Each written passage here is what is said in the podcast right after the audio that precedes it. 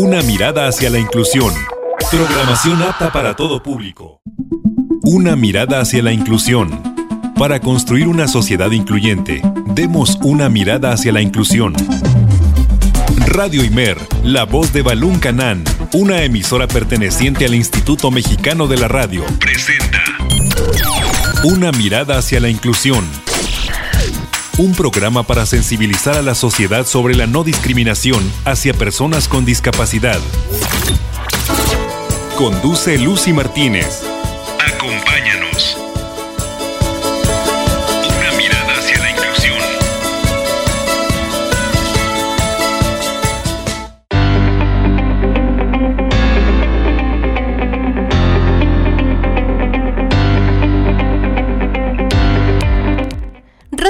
107.9 de FM y 540 de AM, para mí es un gusto poder acompañarte este lunes 13 de septiembre del 2021 en una emisión más de Una mirada hacia la inclusión.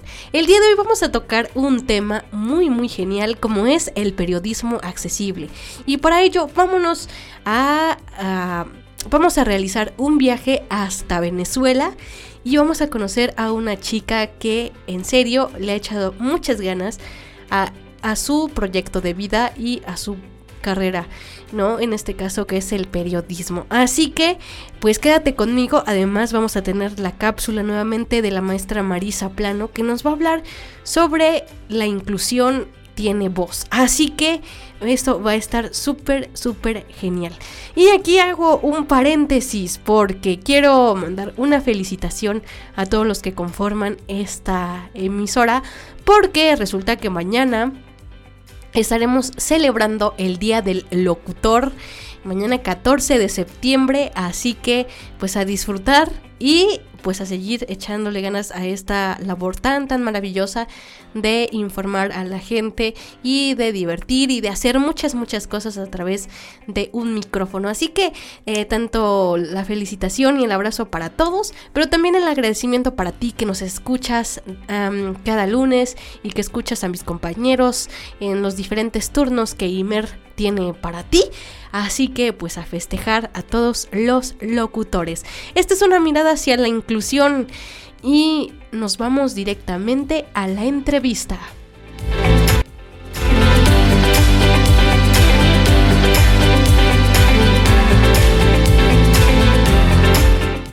Una mirada hacia la inclusión. Una mirada hacia la inclusión. Esta es la entrevista.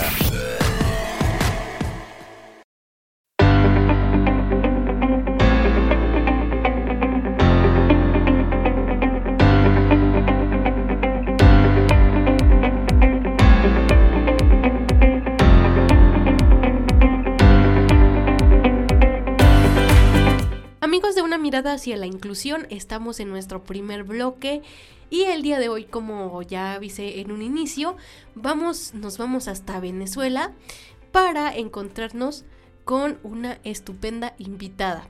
Ella es Maylin Duarte Guerrero, es licenciada en comunicación social y actualmente trabaja en el departamento de prensa de un equipo de fútbol muy reconocido en su país, Venezuela. Así que, Miley, muy, muy, buenas tardes. Gracias por estar aquí conmigo en Radio Imer, la voz de Balún Canal. Hola Lucy, un gran saludo para ti, para toda tu audiencia. Sinceramente es un gusto poder acompañarte y poder compartir parte de mi experiencia. Muchas gracias. Sí, fíjate que también para nosotros es un gran logro contar con, con personas como tú y ya nos compartirás cómo nace tu gusto por la comunicación social. A ver, cuéntanos un poquito. Pues te cuento que no fue algo que, que planifiqué. Es más, yo nunca imaginé estudiar comunicación social. Nunca es nunca. Cuando salí del bachillerato, que en México es la equivalencia de la secundaria y la preparatoria juntas, quería estudiar otras carreras como psicología o, trabajo social. Sin embargo, en donde vivo no, pues no ofertaban esas carreras en ninguna universidad. Entonces pensé en estudiar derecho, no porque me gustara, más bien porque conocí a otras personas con discapacidad visual que no solo habían estudiado esa carrera, sino que la desempeñaban sin problema alguno. Y aunque, reitero, no me gustaba, dije, bueno, mi meta es estudiar algo en la universidad, así que pensé en cursar derecho y no, no se concretó. Yo siempre digo que Dios sí sabía dónde me quería ver, porque fíjate, Lucy, que antes de salir del bachillerato, tenemos que llenar aquí en Venezuela un proceso, un proceso de, la, de una oficina que asigna cupos en diversas universidades públicas de, Venezuela. Y ahí tienes que, mm, sí o sí, llenar tres opciones, tres opciones de tres carreras que quieras estudiar en, en diversas universidades. Y yo hice eso por un mero requisito. Y entre esas opciones yo coloqué comunicación social. De esas cosas que hice porque, bueno, vamos a hacerlo y ya. Entonces coloqué comunicación social, derecho y economía. Y la novedad aquí es que cuando, de hecho yo estuve muy a punto, a, dos días de, de, inscribirme por derecho, pero cuando lo iba a hacer, me recuerdo mucho que la inscripción iba a ser un lunes, pero el viernes antes me llegó un correo donde se me notificaba que me habían asignado un cupo para estudiar comunicación social en una universidad que fue en efecto donde la cursé, la Universidad de los Andes aquí en Venezuela.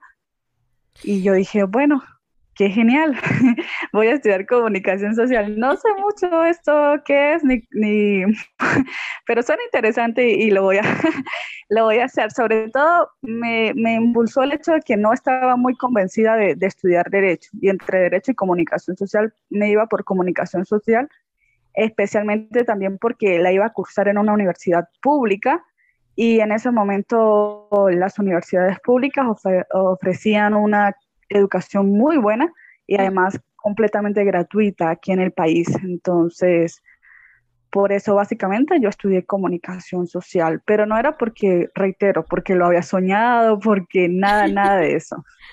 Más bien siempre digo que, que Dios quería verme allí y que ahora no me arrepiento de haber estudiado lo que estudié porque sinceramente me fascina, me encanta, me encanta muchísimo. Wow, es cuando, es como cuando dices, ¿no? Que aunque, aunque, aunque te pongas o aunque te quites, de, de verdad, que el destino ya es para ti. Y eso es estupendamente. Pero ¿qué dificultades te encontraste al querer estudiar comunicación social? Porque, pues me imagino que no debe ser nada fácil, ya nos contarás tu experiencia. Pues fíjate, Lucy, que, que de hecho soy la primera persona, gracias a Dios, en, graduarme como comunicadora social, la primera persona con discapacidad visual, en graduarme como comunicadora social de la Universidad de los Andes en Táchira, la ULA.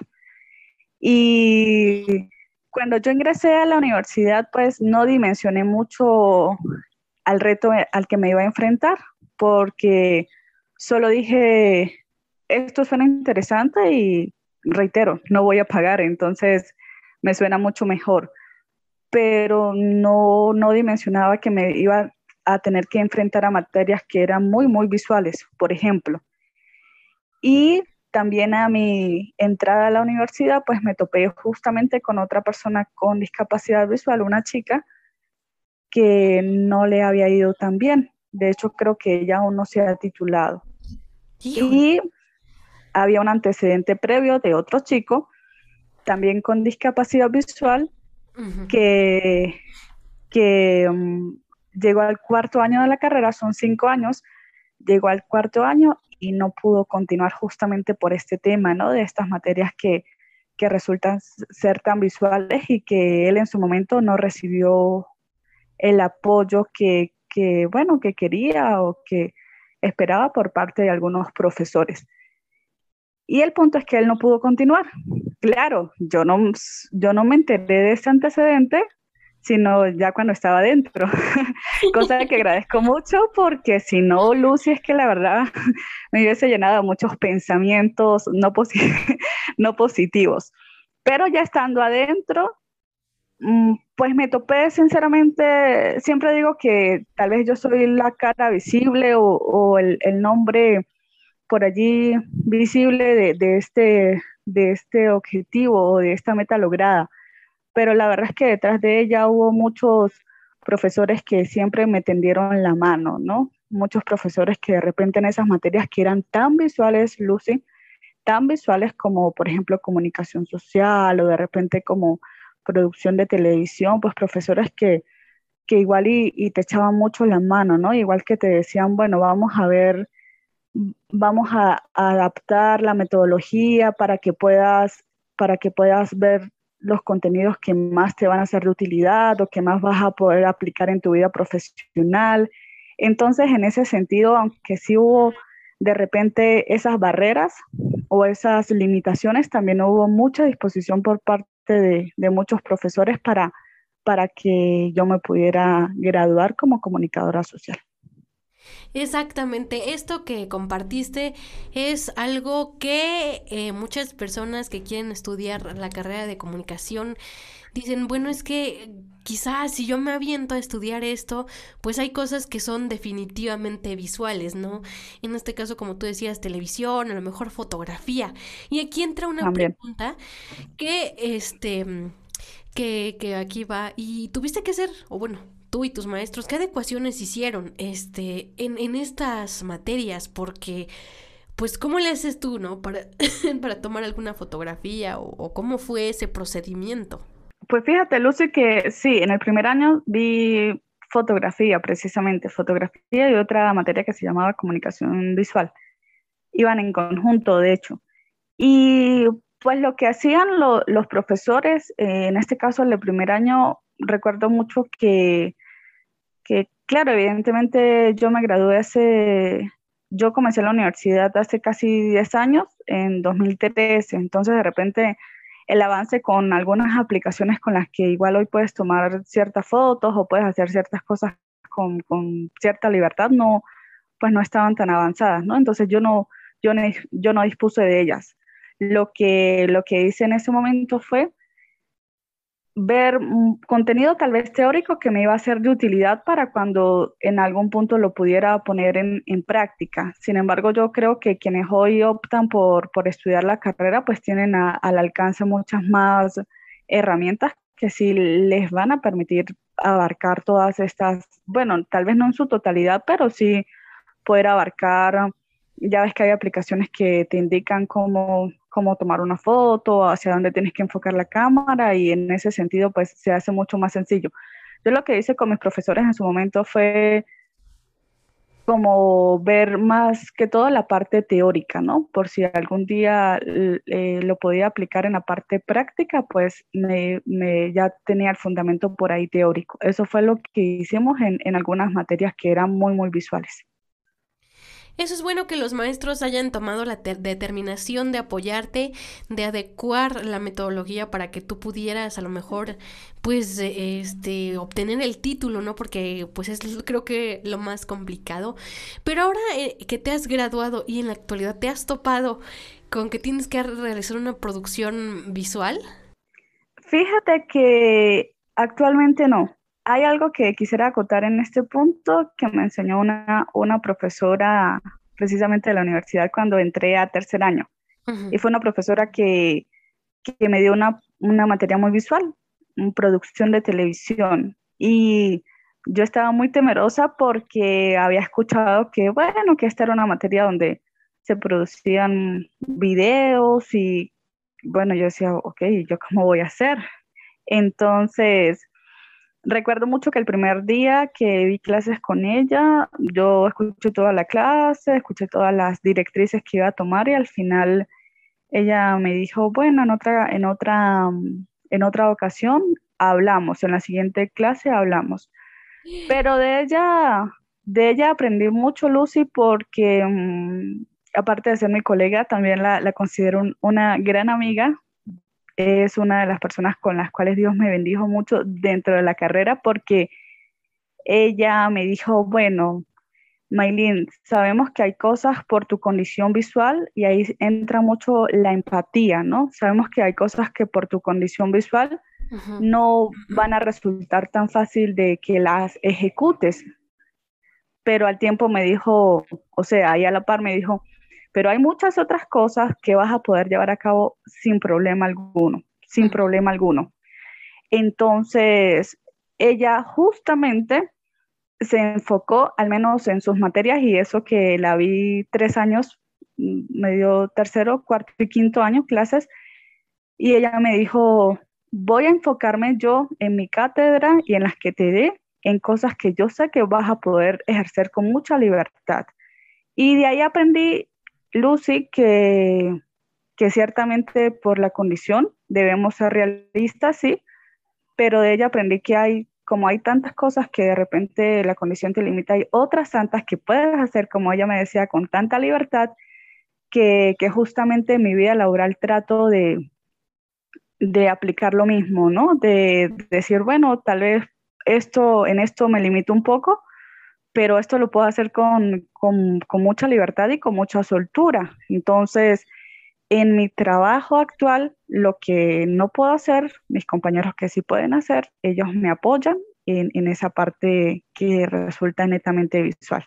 Y eso lo he aplicado, como te digo, desde ese momento hasta, hasta hoy y me ha funcionado bastante bien, ¿no? Creo que no centrarte en, ay, no puedo, ay, ¿cómo hago para resolver esto, no? Si, por ejemplo, soy buena escribiendo, se me da bien y además que escribir es algo que podemos hacer en los dispositivos con total libertad, entonces me, enfoco precisamente en esta, en esta virtud y en esta cualidad que puedo llevar a, a cabo y que forma parte del periodismo además. Sí, claro, además es una carrera que me imagino yo que ha de ser muy bonita y a ti te queda pues la experiencia de encontrar maestros que estaban dispuestos y a lo mejor, y eso que tú acabas de comentarles ocurrió a tus compañeros, ¿no? Que a lo mejor ellos dijeron, híjole, pues no voy a poder y entonces ¿cómo le voy a hacer en esta materia que es muy visual? Y entonces a lo mejor ellos no se pudieron poner de acuerdo con los maestros porque a veces eso sucede. Y pues este pues muy rara vez van a poder obtener el éxito que se desea. Y ahora que ya concluiste la carrera, ¿crees que la inclusión de las personas con discapacidad es adecuada en tu país? Pues yo creo, Lucy, que, que evidentemente siguen existiendo muchas, muchas barreras, ¿no? Hay muchas barreras, pero también hay mucho, hay mucho desconocimiento. Y yo creo que gran parte de nuestra responsabilidad es ir derribando esas barreras e, e, ir derribando esos, también ese desconocimiento, irlo reemplazando por conocimiento. Porque fíjate algo que, a mí me pasó en, la universidad. Yo estudiaba con una chica, como te mencioné, al menos el primer año, que, ella también tiene discapacidad visual. Entonces, en, en ese proceso, de repente se crea como un estereotipo, ¿no? De que, bueno, si ambas tienen la condición visual, pues van a, van a ser muy parecidas en, su forma de desenvolverse o de comportarse. Entonces, de repente, cuando yo presentaba algunos exámenes y, los profesores luego me daban las notas, me decían, es que pensamos que que, ibas a, no sé, a salir de repente mejor o, peor, ¿no? Por, porque tu compañera es así o, de esta manera. Entonces creo que en ese sentido, pues todavía hay mucho desconocimiento de, de que solo lo único que tenemos en común con otra persona con la misma condición es precisamente esto, ¿no? La condición visual. Más allá de eso, no. Y sí te puedo decir que que eh, hay gran responsabilidad de nuestra parte a, la hora de como derribar esos, como esos mitos, como esas ideas que, no son ciertas, pero también hay mucha responsabilidad de nuestra parte a la hora de, decir, bueno, es que me puedes evaluar, ¿no? En, en, la parte educativa, me puedes evaluar de esta manera o de esta, o de esta otra, buscar soluciones, porque de repente los profesores, pues, de entrada te vienen y se sienten como un poco intimidados, ¿no? Como, ¿qué voy a hacer? Sobre todo para aquellos que nunca han trabajado con personas con discapacidad visual o con cualquier otra discapacidad. ¿Qué voy a hacer o cómo los voy a evaluar? Entonces creo que el hecho de que nosotros nos podamos acercar con, mucho respeto y con mucha sinceridad a, decir, bueno, mm, me pueden evaluar de, de esta manera o de la otra, eh, queda mucho de, nuestra parte. Y también lo mismo aplica a nivel laboral, ¿no?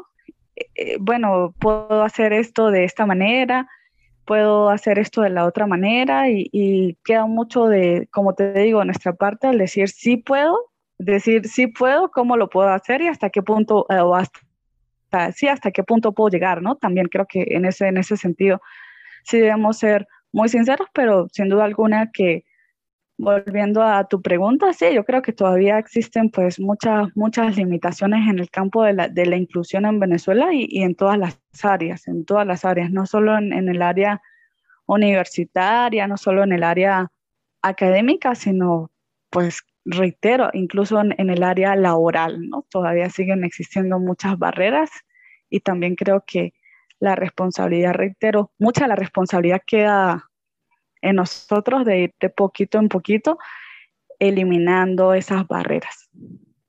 Claro, es muy importante conocer tu experiencia y que pues nos, nos des aliento, ¿no? Y este, ¿y cuál es tu función o qué, qué este, realizas en el equipo de fútbol? Oye, eso es interesante. Pues fíjate, Lucy, que a, contando un poquito a, tu comentario que hacías, yo creo que gracias al avance de la tecnología, ahorita el que quiera estudiar comunicación o periodismo, bueno, aquí en Venezuela se le llama comunicación social, que, que viene siendo pues gran parte lo mismo, porque la diferencia de repente con el periodismo es que la comunicación social pues es muy amplia, ¿no? Igual te puedes dedicar a, a trabajar en un impreso, te puedes dedicar a trabajar como ancla en televisión, te puedes dedicar a trabajar en la radio. Entonces, creo que la diferencia aquí es lo, lo amplia que te resulta la comunicación. De repente, dentro del periodismo, pues te dedicas, no sé, a una rama en específico como tal.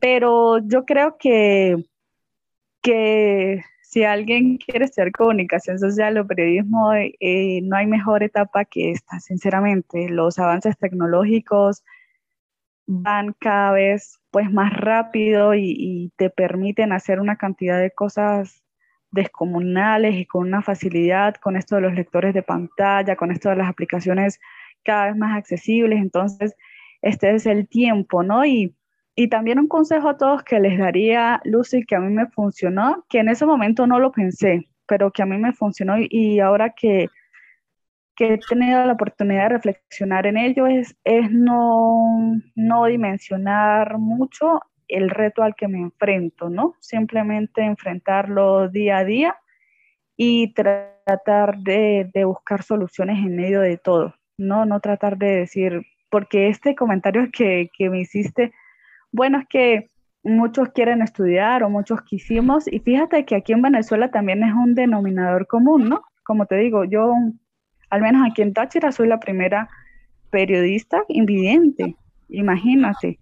Entonces, eh, este miedo es un, miedo que es común y que lo he escuchado de personas de aquí, incluso de personas de México también. Tengo amigos mexicanos y he escuchado lo mismo. Es que quise, pero pensé que era muy visual, pero pensé que era muy difícil.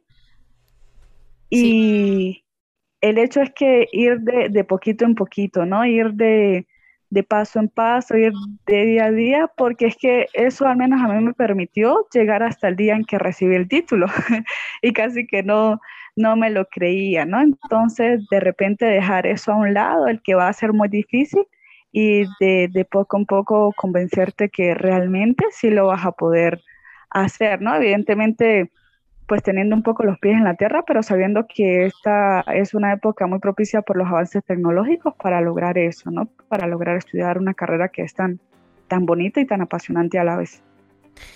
Excelente, Maylin. Pues, ¿qué te parece si nos acompañas a nuestra primera pausa aquí en Radio Imer, la voz de Balún Canan? Y ahorita regresamos con esta charla interesante.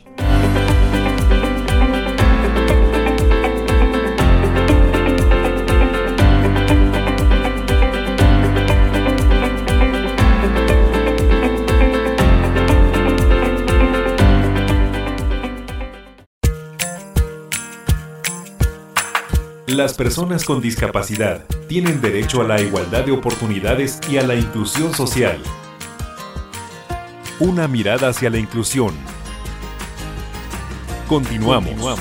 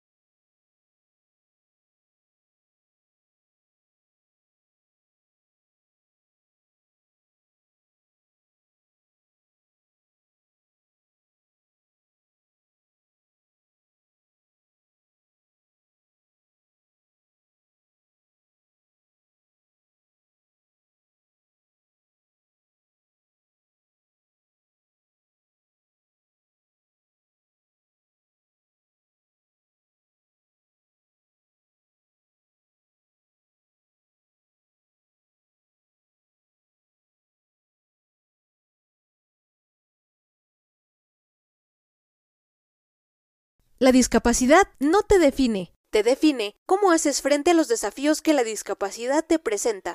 Continúa escuchando Una mirada hacia la inclusión.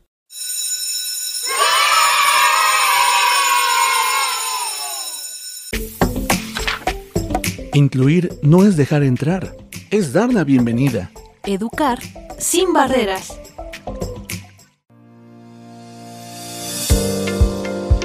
Hola, hoy un nuevo micro de la educación inclusiva tiene voz y vamos a referirnos a cómo hablar cuando hablamos de discapacidad.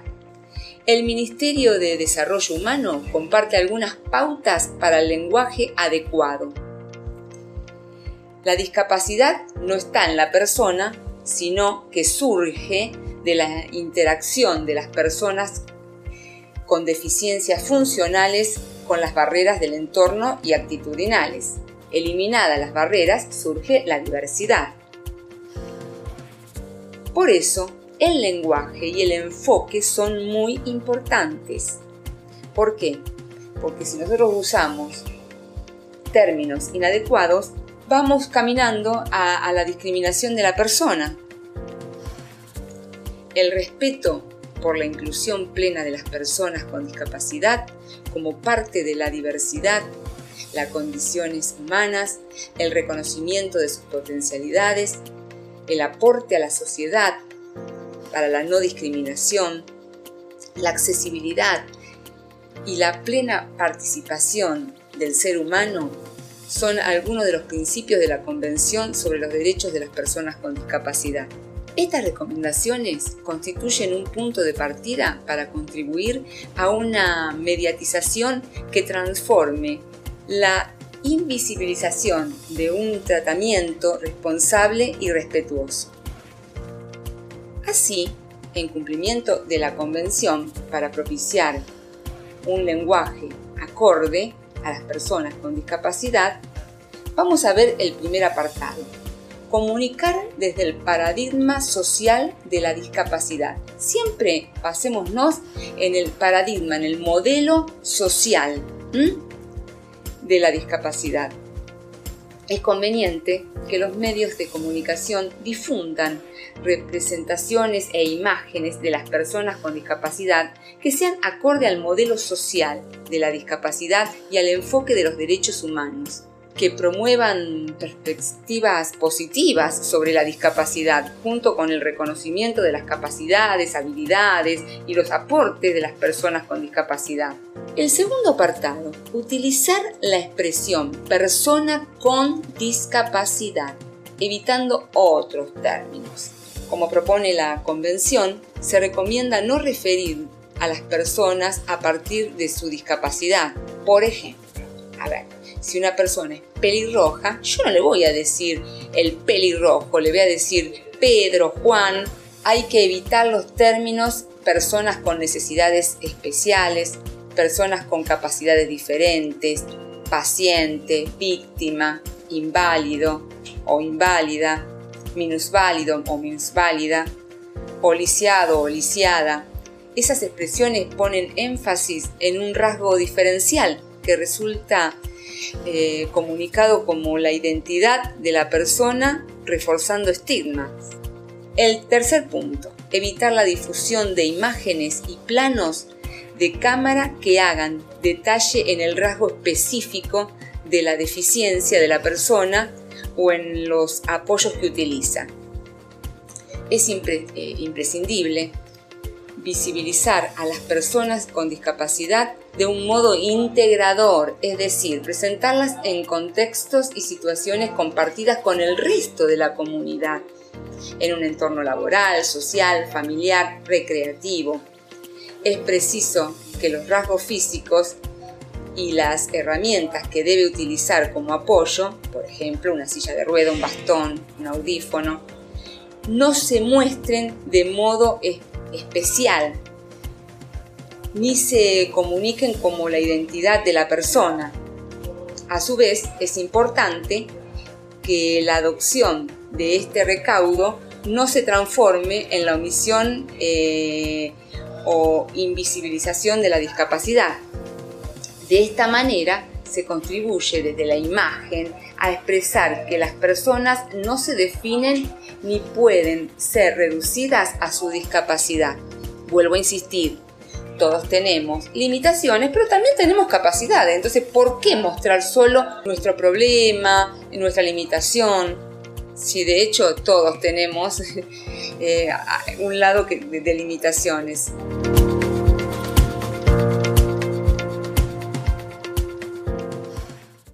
Escuchas. Una mirada hacia la inclusión. Una mirada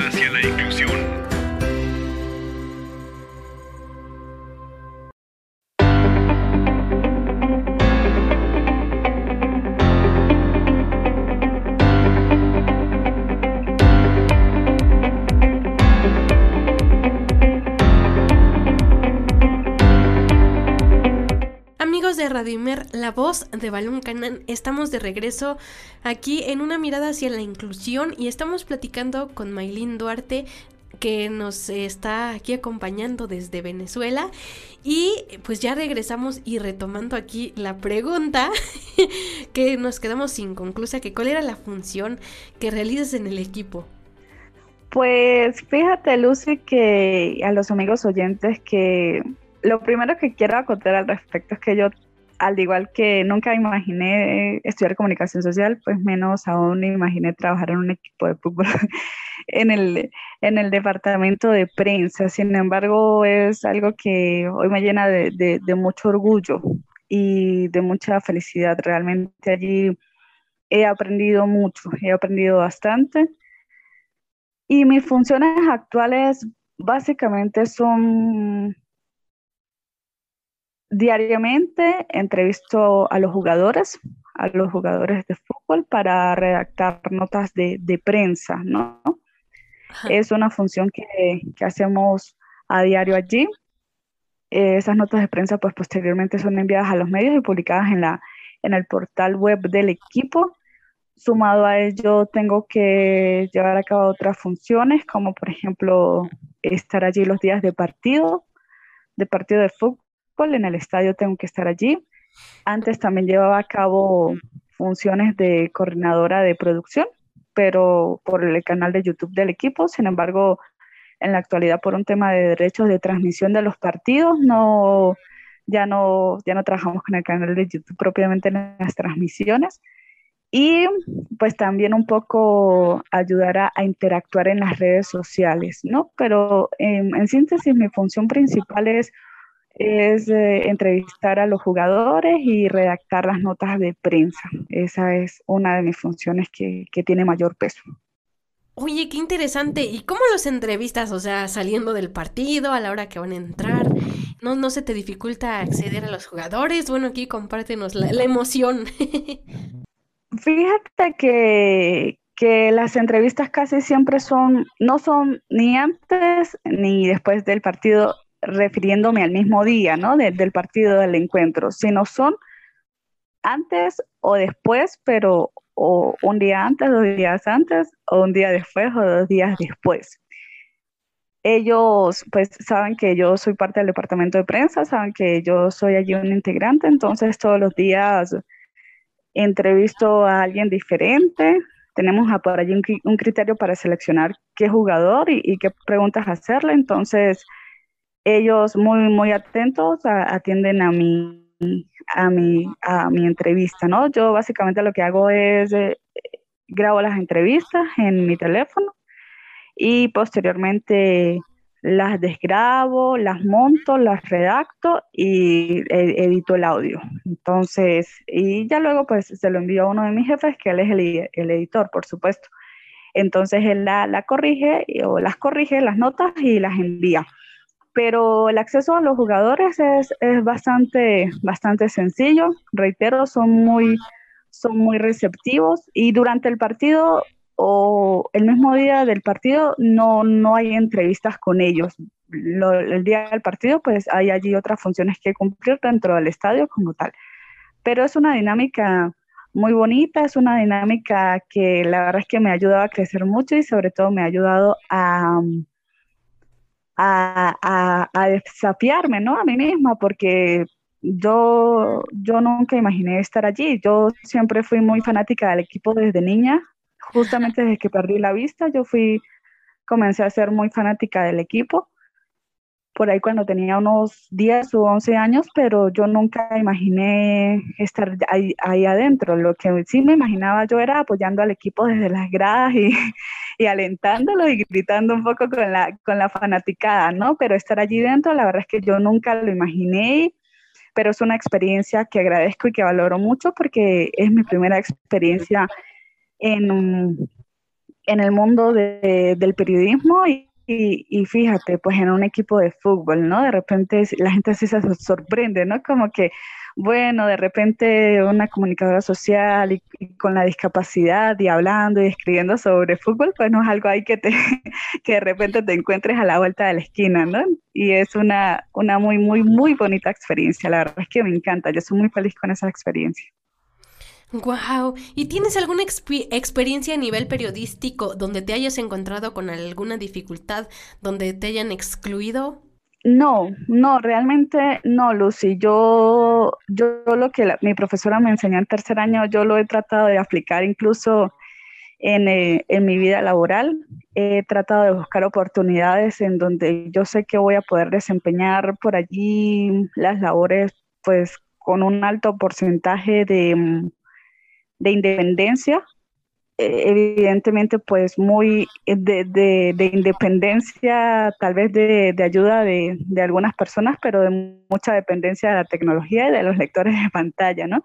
Porque todo mi trabajo pues se hace allí en computadoras o en dispositivos móviles pero he tratado por allí de enfocarme en esas cosas que sí puedo hacer y por allí tratar de buscar esas, esas oportunidades. Y lo que no puedo hacer, pues pedir ayuda, pero alguna, como que alguna limitación no. De hecho, sumado a, a, estar allí en el deportivo, también yo redactaba, duré trabajando con, con un señor de España eh, redactándole textos para e-commerce durante casi dos años. Entonces trato de enfocarme precisamente en esto, ¿no? En las cosas que sé que sí puedo hacer y que como soltura. Pero hasta ahora no, no ha habido ningún, ningún caso de que yo te diga, Lucy, esta experiencia mala o, o por aquí he sufrido alguna eliminación, no, para nada. Mucha, de repente mucha sorpresa por parte de sí, pero discriminación, gracias a Dios, no, no ha habido. Qué bueno escuchar eh, un caso de éxito y que pues, todo tu trabajo lo haces con ayuda de los lectores de pantalla, con todo esto que tiene que ver con la tecnología, que también es indispensable para poder desarrollar las actividades. Y por otra parte, eh, ¿has trabajado para algún periódico o este, no sé cómo lo conozcan ahí en Venezuela, o te gustaría? No, en un periódico no. De hecho, mi, mi, primera experiencia a nivel de periodismo es en el equipo de fútbol. Ahí llevo más de dos años. Allí yo ingresé en abril de 2019 y aún sigo allí. No, no he trabajado en, en, periódicos ni, ni, en otros medios como convencionales. La radio a mí me gusta mucho, me gusta bastante, pero por ahí no me he podido desempeñar. Bueno, no es que no haya podido, es que no me he puesto juiciosa por allí buscar oportunidades, ¿no? Que evidentemente las hay. Pero por ahora no, por ahora no. Sin embargo, siempre tengo la, la premisa de que si mi primera experiencia laboral fue en una institución que en Venezuela es muy importante, porque el equipo donde trabajo es muy, muy reconocido en Venezuela y en Sudamérica, pues eh, siempre tengo la premisa de que muchas más cosas vendrán y muchas más puertas Dios abrirá para, para seguir allí dando pues este, este mensaje básicamente de que realmente mm, con, con, mucha esperanza y con mucha convicción pues se pueden lograr de poco en poco las cosas. Claro, pues ojalá que algún día tengas una oportunidad, a lo mejor en alguna radio o algo así, ¿no? Porque pues la radio es un medio muy bonito y si lo sabe uno aprovechar, creo que tiene muchas ventajas para nosotros que tenemos este alguna discapacidad y bueno, a mí en lo personal me encanta la radio, me apasiona, pero pues este, pues hay muchas, muchas ramas de la comunicación, en este caso tú que estás en, en, en, en, la onda de redacción y todo, que ha de ser pues igual genial, porque es un trabajo como más de campo, un trabajo donde te encuentras pues a lo mejor con los, como ya lo con los futbolistas, un trabajo así muy, muy genial. Y este, y pues eso está súper, súper interesante. ¿Y qué estrategias o qué recomendarías a todas las personas que tienen discapacidad visual para que puedan estudiar eh, periodismo con la certeza de que a lo mejor van a poder desempeñar su labor?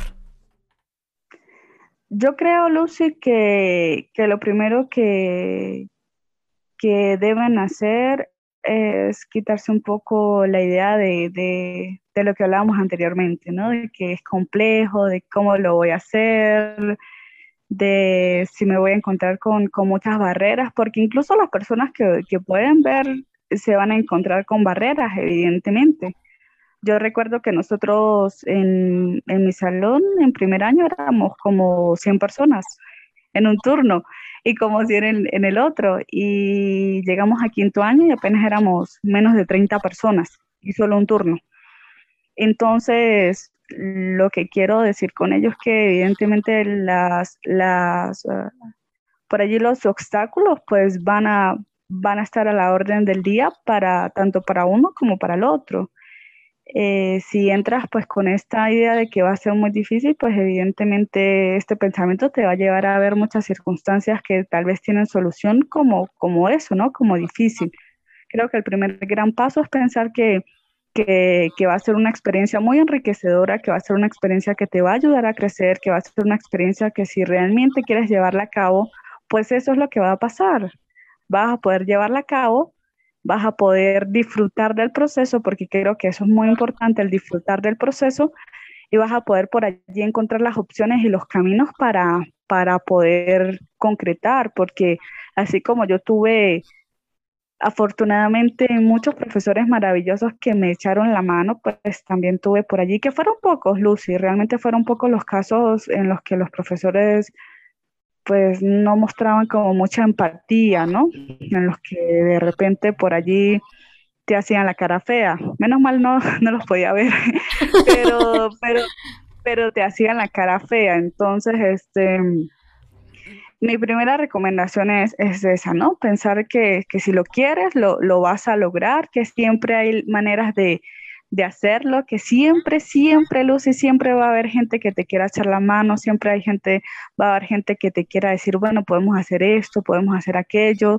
porque no solo los profesores, sino mis compañeros de la universidad también me ayudaron mucho en el proceso, fueron mis ojos, fueron muchas veces mis guías, entonces realmente maravilloso, ¿no? Y, y, el hecho también de que no, de buscar en medio de cualquier circunstancia la solución. A mí eso me ayudó muchísimo y de verdad es un consejo que les quiero dar.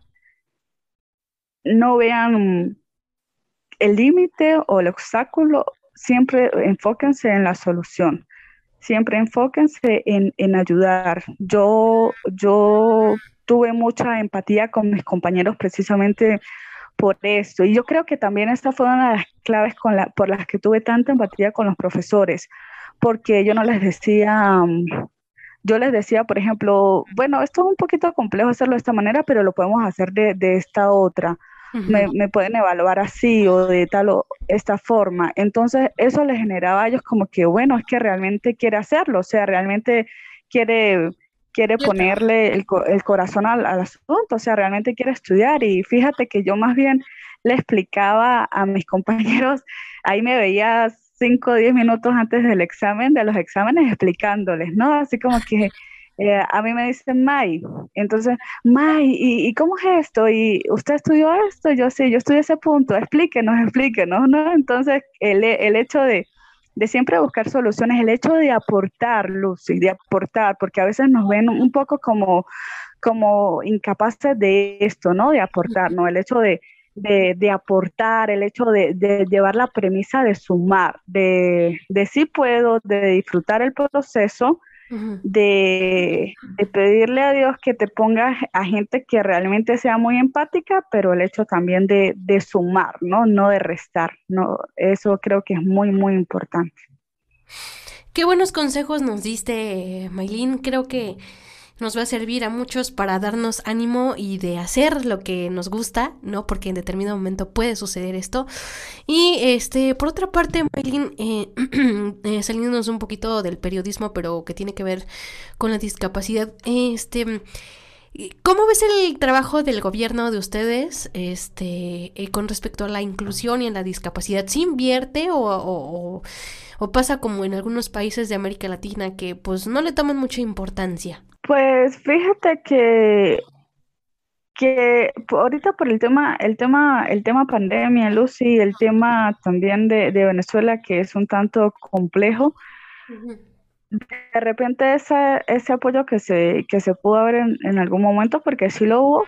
De hecho, yo soy parte, o fui parte en su momento y fui muy activa en la Asociación de Ciegos de aquí de Táchira.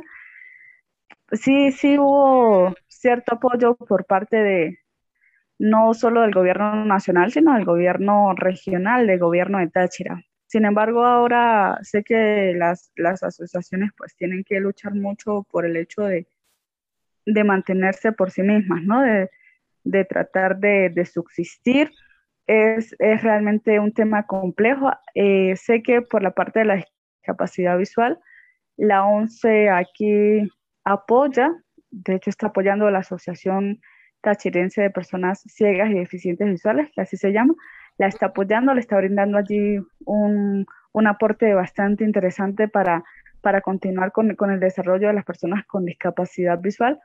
Pero ahora el tema, el, el, punto es que sí está muy truncado, ¿no? Está muy, muy pausado por esto de no solo de la pandemia, sino además de, pues como digo, de la situación política y económica de Venezuela. Sí, claro, es una situación compleja la que se está viviendo en este país.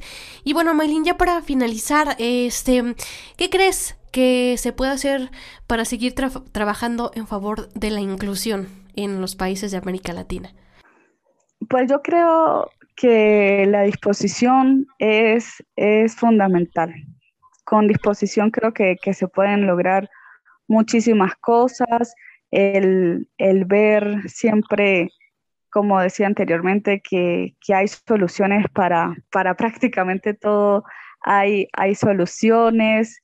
El hecho de, de, tratar de ponerte en el lugar de, del otro y creo que también nosotros como personas con discapacidad, hay tantas veces, Lucy, que he visto que, nos quieren ayudar, que, hay muchas instituciones, asociaciones, incluso empresas que, quieren por allí aportar ¿no? y ayudar a nuestro desarrollo, pero de repente nosotros mismos en, medio de nuestra discapacidad o en medio de nuestra situación pues nos cerramos y creo que, que la disposición pues tiene que venir de, de ambos de ambas personas, ¿no? Tanto de quien quiere ayudar como el que necesita ayuda. Y eso lo he visto mucho en la experiencia de, eso, ¿no? A las personas sin discapacidad, decirles que, que principalmente somos tan seres humanos como, como ellos, con la salvedad de que tenemos esta discapacidad o cualquier tipo de discapacidad, pero que, tenemos mucha, muchas ganas de,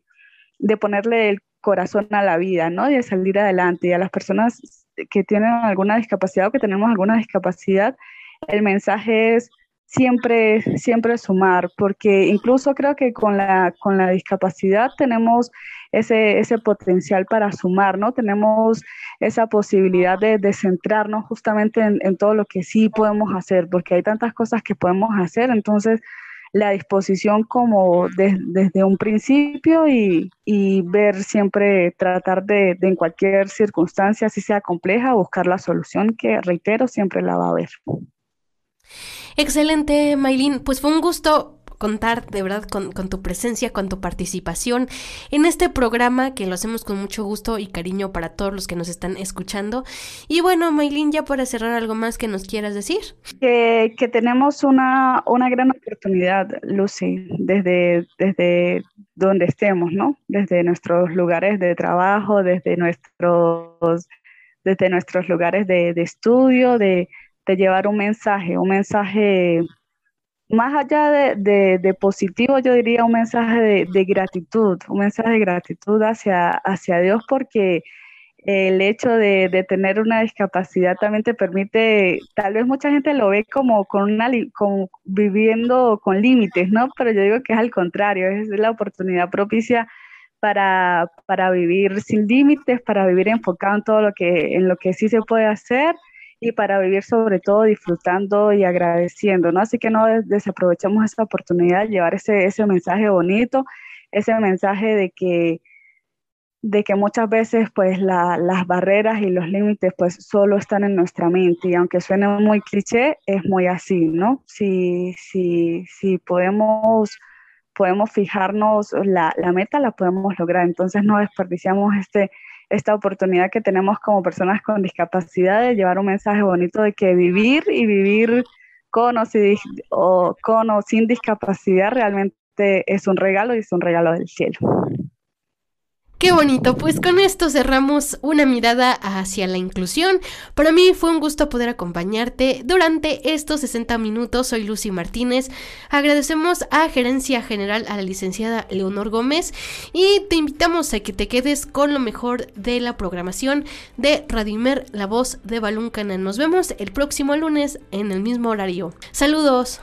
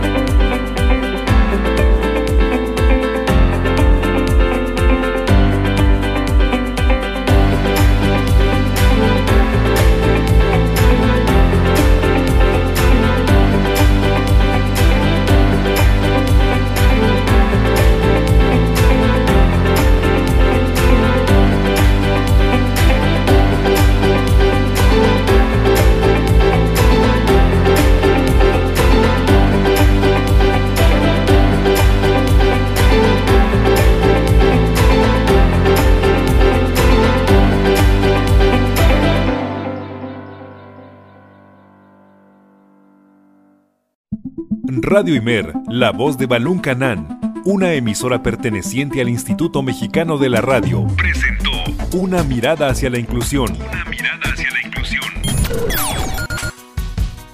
Juntos ayudemos a conformar una sociedad incluyente. Escúchanos en la próxima emisión. Mirada hacia la inclusión. De una mirada hacia la inclusión